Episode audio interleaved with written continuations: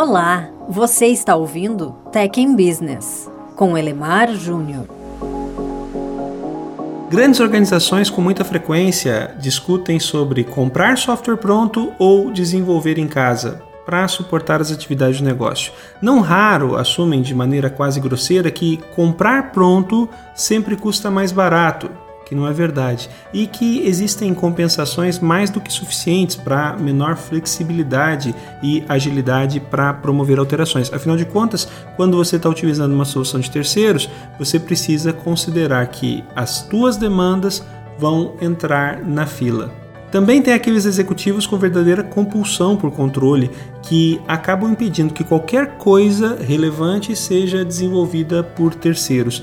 Ambos os comportamentos causam prejuízos importantes que muitas vezes demoram para serem percebidos. Olha só, é um fato que desenvolver musculatura tecnológica para construir sistemas do jeito certo custa caro e é algo bem arriscado. Soluções prontas, pelo menos em teoria, agregam a expertise do mercado e acabam consolidando ajustes que já foram necessários para diversos cenários. Quase sempre se assume que com soluções prontas, no lugar de codificar, bastaria configurar. Entretanto, o evidente tem se mostrado rotineiramente incorreto. Para ser totalmente honesto, é bem difícil encontrar experiências bem-sucedidas de implantação de soluções de prateleira em grandes organizações sem esforços volumosos de customização e para integrações envolvendo, inclusive, muita escrita de código. Olha só. Além disso, esses sistemas evoluem muito mais lentamente nem sempre na direção esperada e necessária para uma companhia. Enquanto isso, não se pode ignorar que a dinâmica para desenvolver software em casa tem evoluído bastante nos últimos anos, graças à agilidade, cultura Lean, DevOps, ciclos ágeis de entrega, implementando aprimoramentos incrementais baseados em feedbacks de usuários e do próprio negócio, tem superado em eficiência e eficácia a compra de soluções grandes que dependem de muitos ajustes.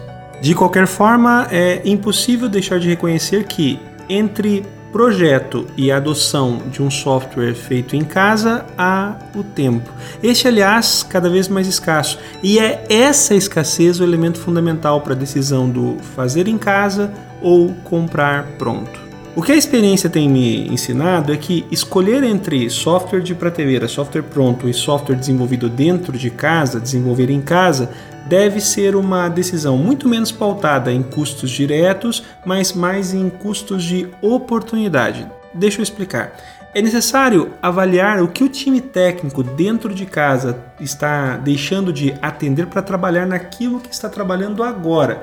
É essencial ter sensibilidade para diferenciar o que é uma commodity caprichosa de uma competência essencial, que é criadora de vantagem competitiva. Muitas vezes os times perdem muito tempo fazendo coisas que agregam muito pouco valor para o negócio. E o que é pior, deixam de fazer outras coisas que estão na fila e que realmente poderiam fazer a diferença. No mundo corporativo, se repete com alguma frequência o mantra de que nunca se deve terceirizar o que é core.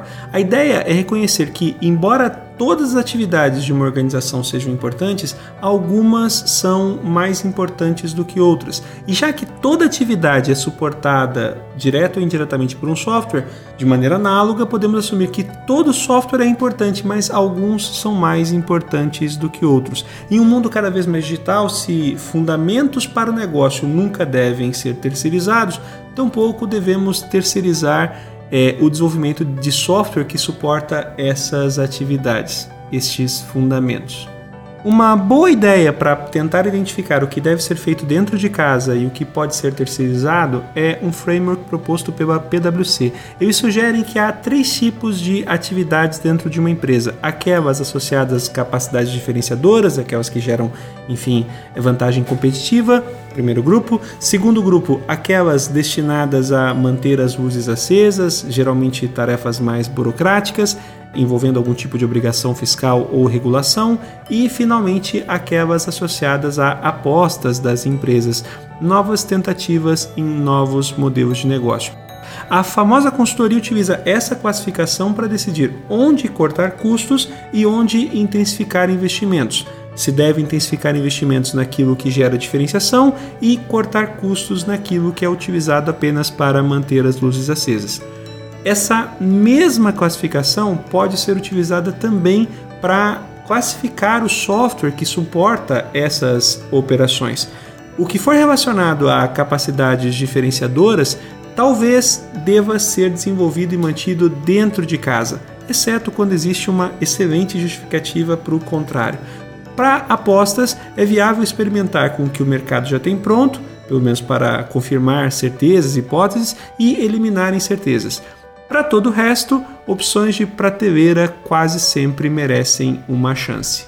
Se uma atividade tem relação direta com uma capacidade única que gera vantagem competitiva, então ela precisa ser suportada por software escrito em casa, ou pelo menos deveria ser. Por quê? Porque ele acaba sendo diferenciado e muito mais fácil de modificar e evoluir. Um software de terceiros vai acabar relegando esse tipo de atividade a um nível baixo ou pelo menos nivelado ao mercado. Caso a empresa não tenha musculatura técnica para poder desenvolver o software, que se condicione. Todo o resto, principalmente aquilo que mantém luzes acesas, pode sim ser comprado fora, em alguma prateleira. Caso a empresa não saiba lidar com soluções terceiras, também que aprenda. Honestamente, eu penso que terceirizar software, que é essencial para atividades diferenciadoras, é uma decisão temerária e com muita frequência irresponsável ou inadvertidamente irresponsável. Em uma economia cada vez mais digital, com inovações baseadas em modelos de negócios cada vez mais fundamentados em tecnologia, perder o controle da tecnologia essencial pode significar perder o controle do próprio negócio. Enquanto isso, insistir em consumir recursos escassos para resolver o que o mercado já resolveu há tempos também é um desperdício inaceitável. Ou seja, desenvolva em casa tudo aquilo que é essencial para o seu negócio e que vai fazer diferença na hora de você definir suas vantagens competitivas. Tudo aquilo que for commodity, que for padrão de mercado e que já estiver bem resolvido, compre fora. Cuidado com o custo de oportunidade.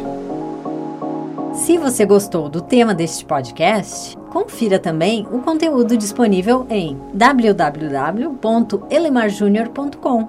Obrigado!